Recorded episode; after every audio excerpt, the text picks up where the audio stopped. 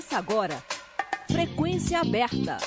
A UFG, Goiás, o Brasil e o mundo, na sua sintonia universitária.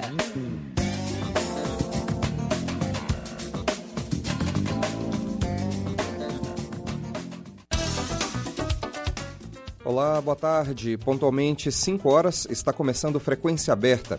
Eu sou Rodrigo de Oliveira, sigo com vocês até às 5 e meia da tarde com as principais notícias de Goiás, do Brasil e do mundo. Acompanhe nosso programa ao vivo no site da Rádio Universitária e no aplicativo Minha UFG.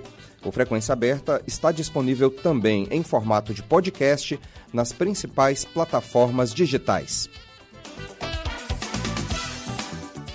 O PDT, partido do candidato Ciro Gomes, anunciou nesta terça-feira apoio unânime ao ex-presidente Luiz Inácio Lula da Silva do PT na disputa para o segundo turno.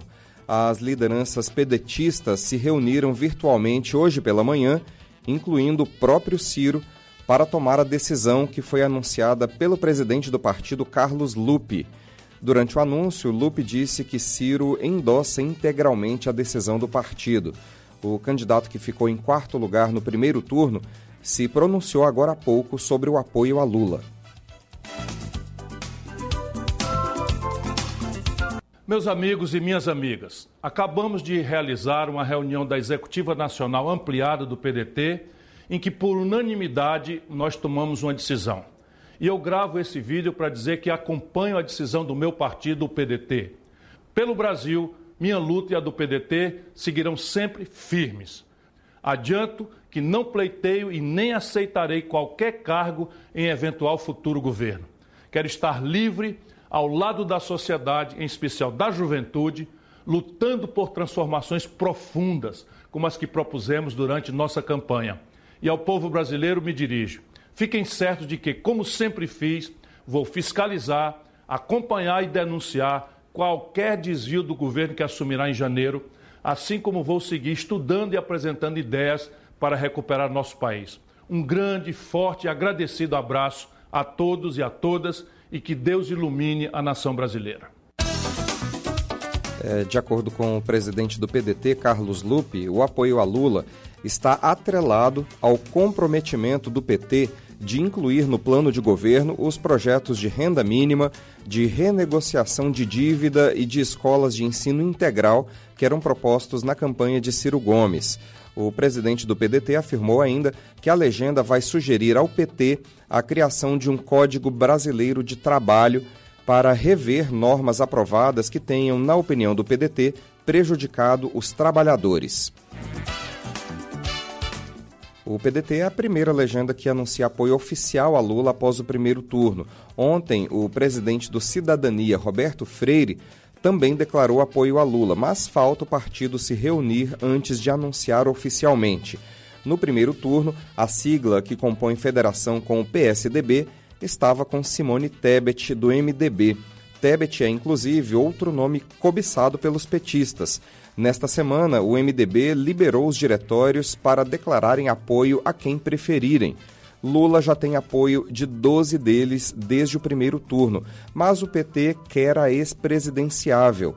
Em seu discurso após a eleição, ela indicou que tomaria posição. Pelo discurso, os petistas entendem que seja em prol de Lula. Por outro lado, o senador eleito pela União Brasil, Sérgio Moro, declarou hoje apoio ao presidente Jair Bolsonaro, do PL, no segundo turno das eleições. O anúncio do apoio foi feito em uma publicação no Twitter. Moro postou que, contra o projeto de poder do PT, declara no segundo turno o apoio para Bolsonaro. Ex-aliado de Bolsonaro, Moro foi ministro da Justiça do atual governo. Ele deixou a, pa a pasta após acusar Bolsonaro de interferência nos trabalhos da Polícia Federal. À época, Moro disse que Bolsonaro trocou o comando da Polícia Federal para ter acesso a investigações e relatórios da entidade, o que é proibido pela legislação. O apoio de Moro vem mesmo após as repetidas críticas que sofreu de seu antigo chefe após deixar o governo. Agora são 5 horas e 5 minutos. Acompanhe o Frequência Aberta também pela internet www.radio.fg.br.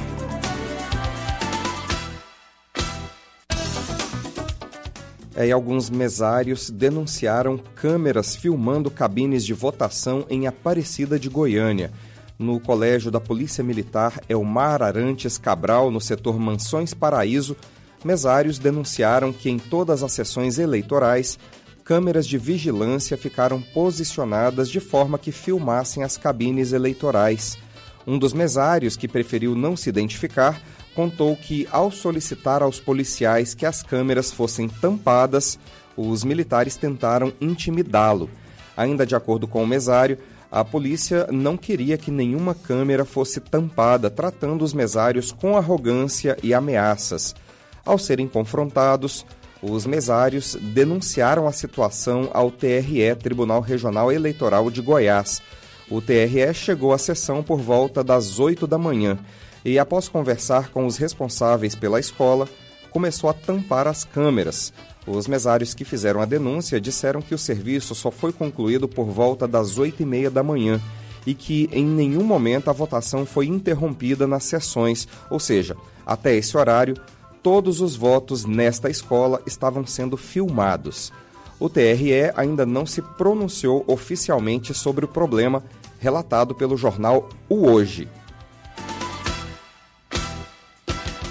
O Ministério Público Eleitoral ajuizou representação contra o cantor sertanejo Gustavo Lima e a Casa de Carnes Frigorífico Goiás por propaganda eleitoral irregular. Em maio deste ano, um helicóptero da empresa adesivado nas cores verde e amarelo com a mensagem Bolsonaro presidente sobrevoou uma motociata promovida por Jair Bolsonaro e apoiadores em Goiânia. A prática, segundo a lei, é proibida. A ação foi protocolada na terça-feira, dia 27.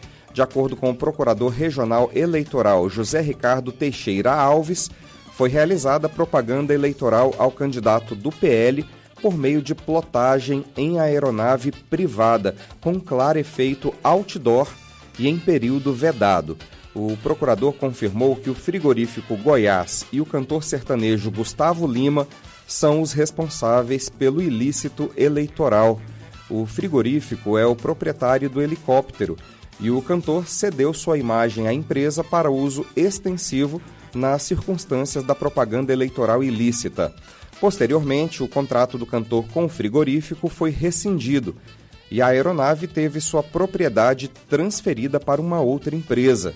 Em nota, a assessoria de Gustavo Lima informou que o helicóptero em questão não pertence ao cantor, mas sim ao proprietário do frigorífico Goiás, reafirmando o contrato de uso de imagem com a empresa já encerrado. O frigorífico Goiás ainda não se pronunciou sobre o assunto.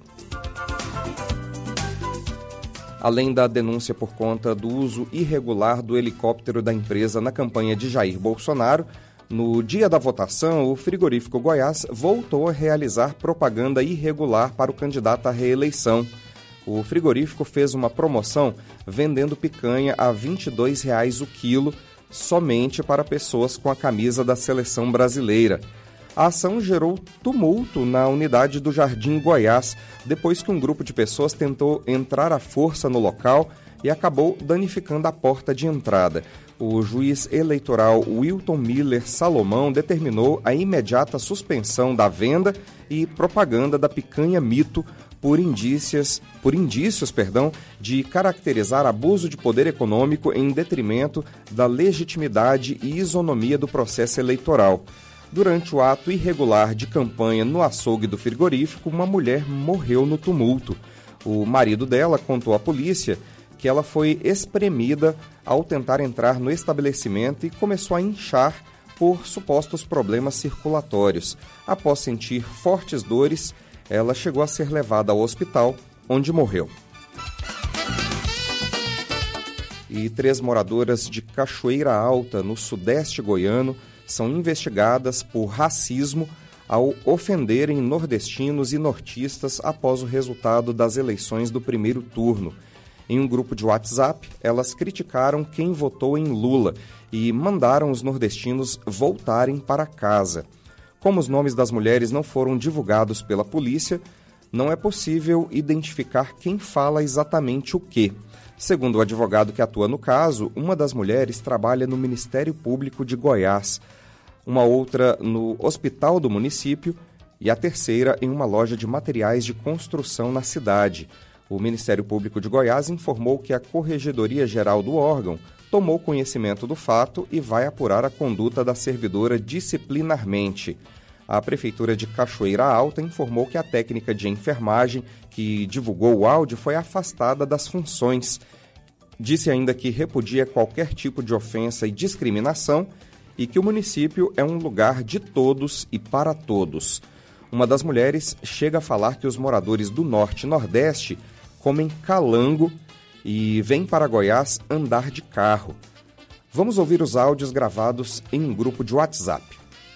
E a cachoeira deu essa vergonha de voto pro Lula, porque a cachoeira, daqui, daqui, daqui 10 anos, não tem cachoeira altense na cachoeira mais. Não vai ser a minoria aqui, negócio de 15, 20%. Porque a cachoeira tá cheia desses nortistas, filho de uma... que tá lá comendo calango no sol do meio-dia e vem pra cá andar de carro, sabe? Vem pra cá desfrutar da nossa estrutura, viver vida de gente. Enquanto que lá, eles vivem vida de cachorro, mas eles têm que ir pra lá, eles gostam de lá.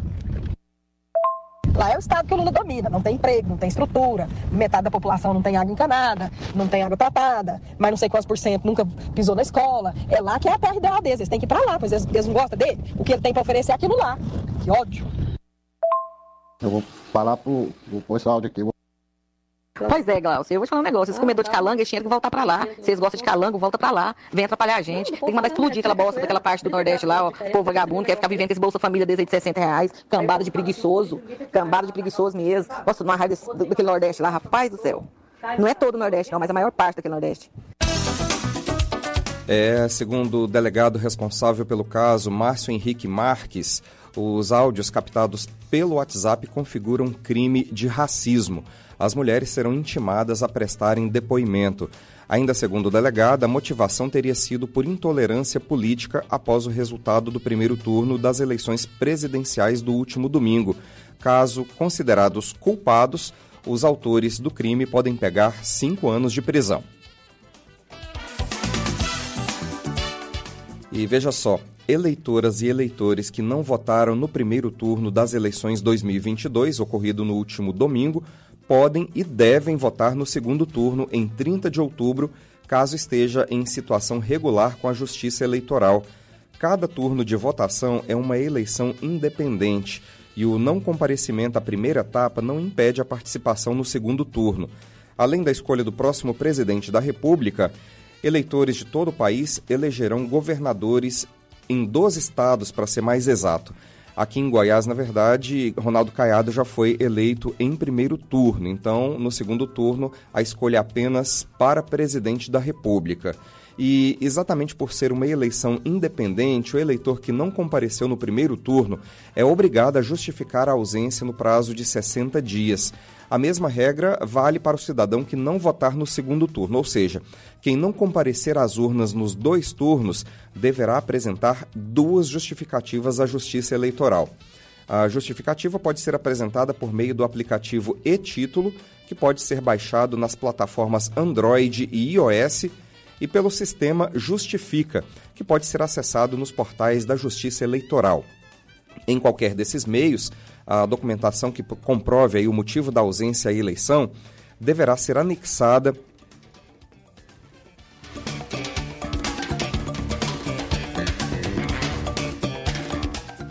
Perdoe-me. A documentação deverá ser anexada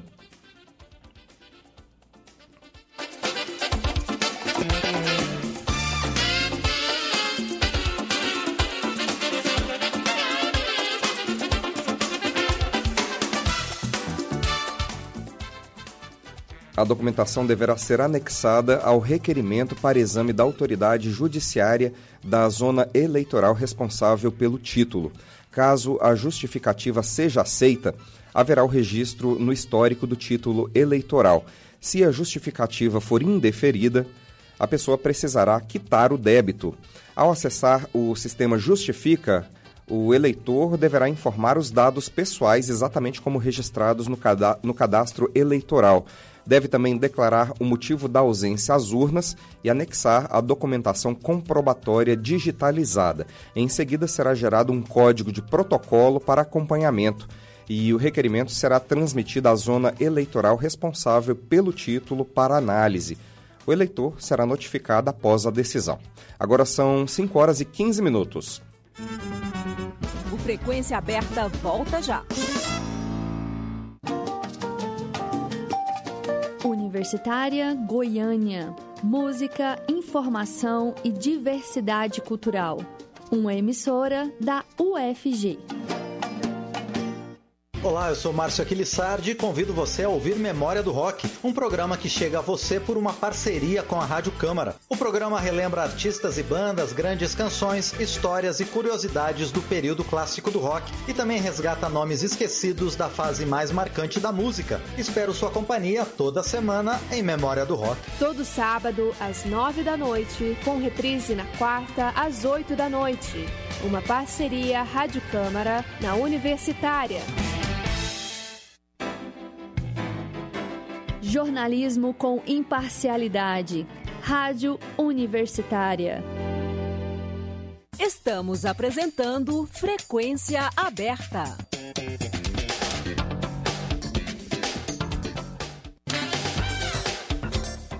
Governo de Goiás vai propor criação de região metropolitana do entorno. O jornalista Caio Henrique Salgado, do jornal O Popular, publicou hoje que o governador Ronaldo Caiado, do União Brasil, pretende enviar à Assembleia Legislativa um projeto de lei que propõe a criação da região metropolitana do entorno. A ideia é permitir a integração do transporte coletivo de cidades goianas com o Distrito Federal. A proposta deve ser finalizada ainda em outubro e está de acordo com negociações entre os governos de Goiás, do DF e com a União e os 12 municípios também, as, prefe... as prefeituras dos 12 municípios do entorno do DF. O próximo passo é a assinatura de um consórcio interfederativo que vai atuar como uma autarquia responsável pela gestão dos serviços em toda a região. De acordo com o secretário-geral da Governadoria, Adriano da Rocha Lima, a alteração legislativa vai permitir a integração tarifária e até mesmo a criação de novas linhas de transporte coletivo na região. Os entes que participam das discussões do consórcio interfederativo terão nova reunião no dia 14 de outubro na NTT, Agência Nacional de Transportes Terrestres, para tratar das minutas dos projetos de lei. As negociações foram iniciadas em agosto, pouco antes do início da campanha, quando Caiado e o governador do DF, Ibanês Rocha, do MDB, acertaram parcerias administrativa e também eleitoral. IBGE adia para dezembro prazo final da coleta do censo 2022. Previsão inicial era encerrar em 31 de outubro. A reportagem é de Solimar Luz, da Rádio Nacional.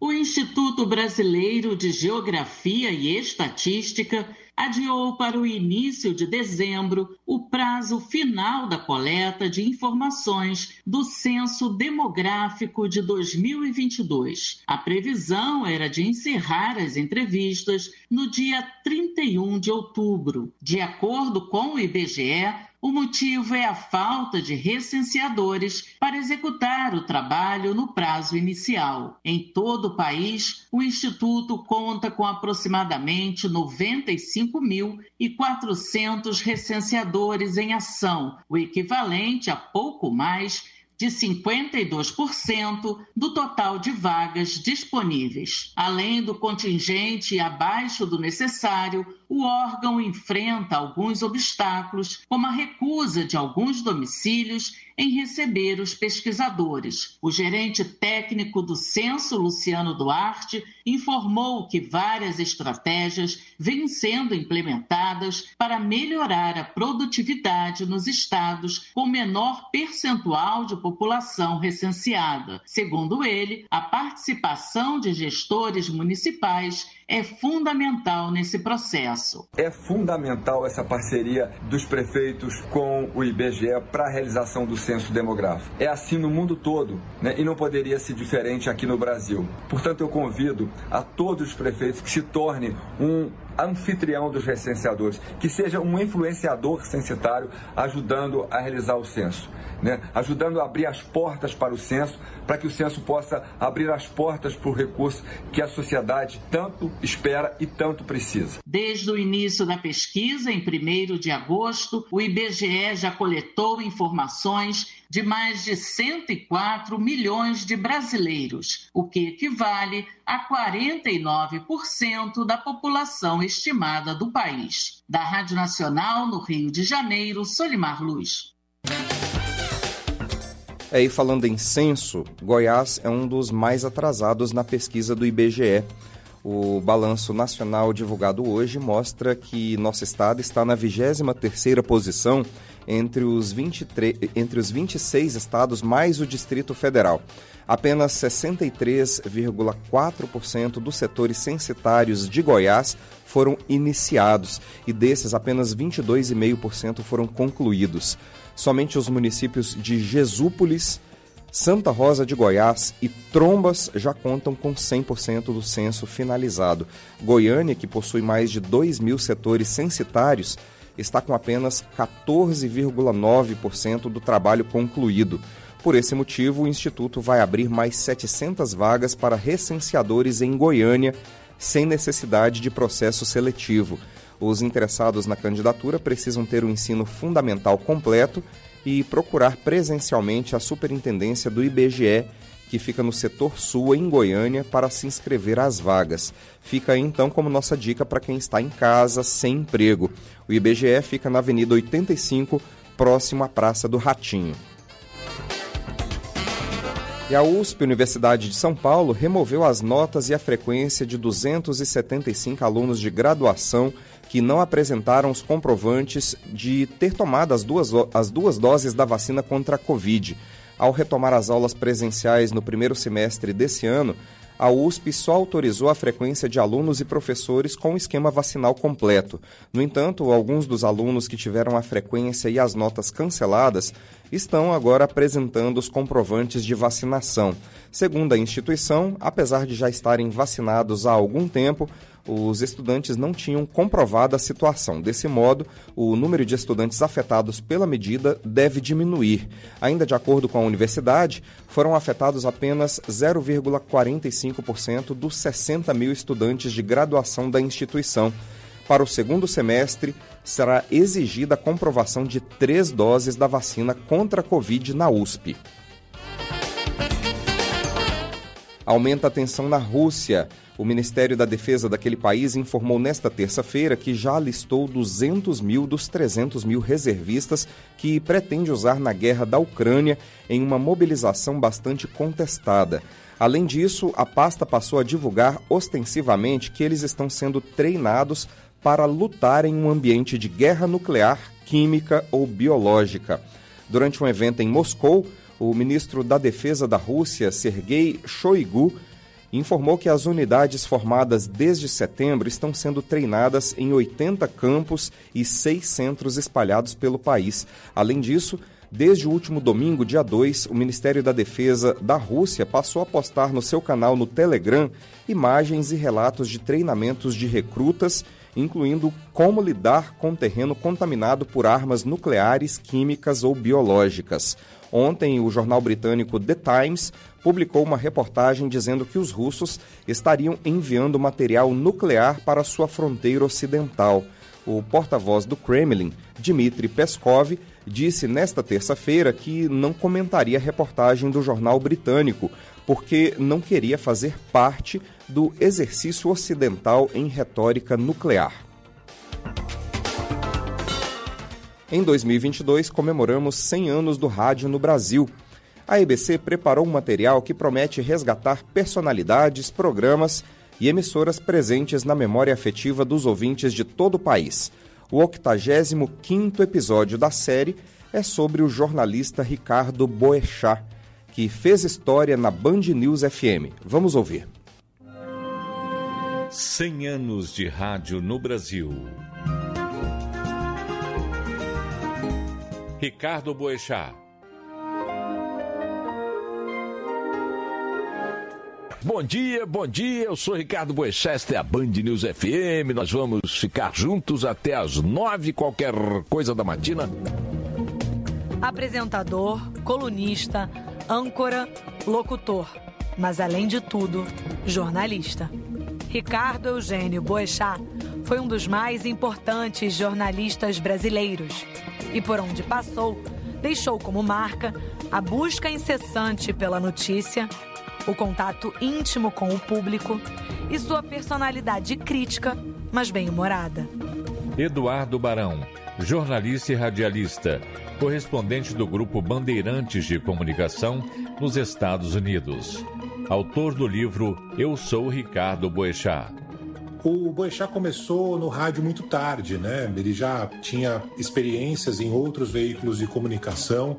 Na TV, é, primeiro, antes disso, no jornal, né, no, no, Rio de Janeiro, em revista, e o rádio foi o último veículo de comunicação que ele acabou entrando e com enorme é, maestria. Né? O Boixá acabou casando com o estilo da, da rádio, da Rádio Band News FM, e foi uma parceria muito bacana por mais de uma década. Então foi o momento que ele mais é, brilhou, um momento especial na, na carreira dele, um momento que não tinha é, nenhum tipo de amarra, ele sempre gostou muito de falar.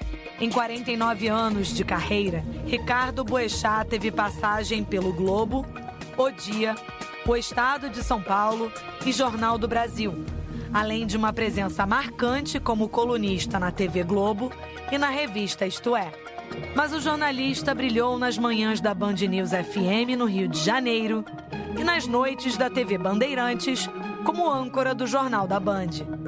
É um cara que comprava brigas mesmo e não ficava satisfeito com a resposta é, oficial, que dava muito mais espaço é, para ouvinte do que para autoridade. Né? Ele mostrava a indignação é, por causa das coisas horríveis que, as, que acontecem no Brasil. Os ouvintes se sentiam muito identificados com isso, então acho que essa foi a sua principal marca. Por enquanto, sabe-se em linhas gerais que a culpa não pode ter recaído nem sobre o Vaticano, nem sobre uh, a República da Bessarábia. A culpa está no campo da Vale, no campo da fiscalização, no campo do legislativo e a cumplicidade por isso está no judiciário, que de Mariana para cá pouco fez na televisão, já presenciávamos um pouco da indignação e dos comentários ácidos de Boechat. Mas era no rádio que o jornalista realmente falava com liberdade e intimidade com os ouvintes. Isso é um crime ambiental. Feira de Santana já é uma cidade árida. Imagina sem essas árvores que são o nosso cartão postal. Por favor, fale disso na Band News FM. Está falado, minha querida Luísa e Fraga Maia e outros ouvintes de Feira de Santana. Não a derrubada dos flamboyantes da Getúlio Vargas, não mesmo. O jornalismo tradicional é, entendia que a palavra de um governante, de uma empresa, era mais importante, normalmente colocava um ponto final é, numa discussão e o Boechat acabou fazendo o contrário. Ele é, preferia não ouvir a palavra de uma empresa, de, uma, é, de um governante e dar espaço para o consumidor, no caso, para o ouvinte. E isso acabou tendo uma repercussão muito grande.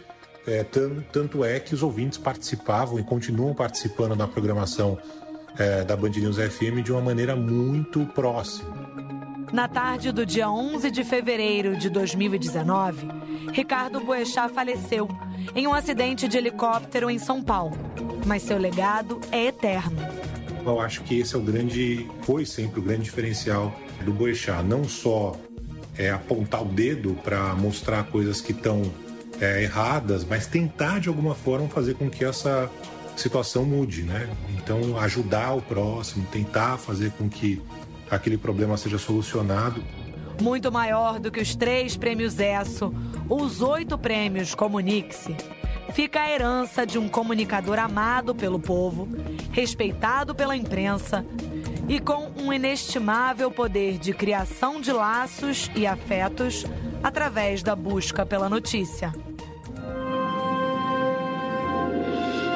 2022 100 anos de rádio no Brasil. Uma produção Rádio MEC.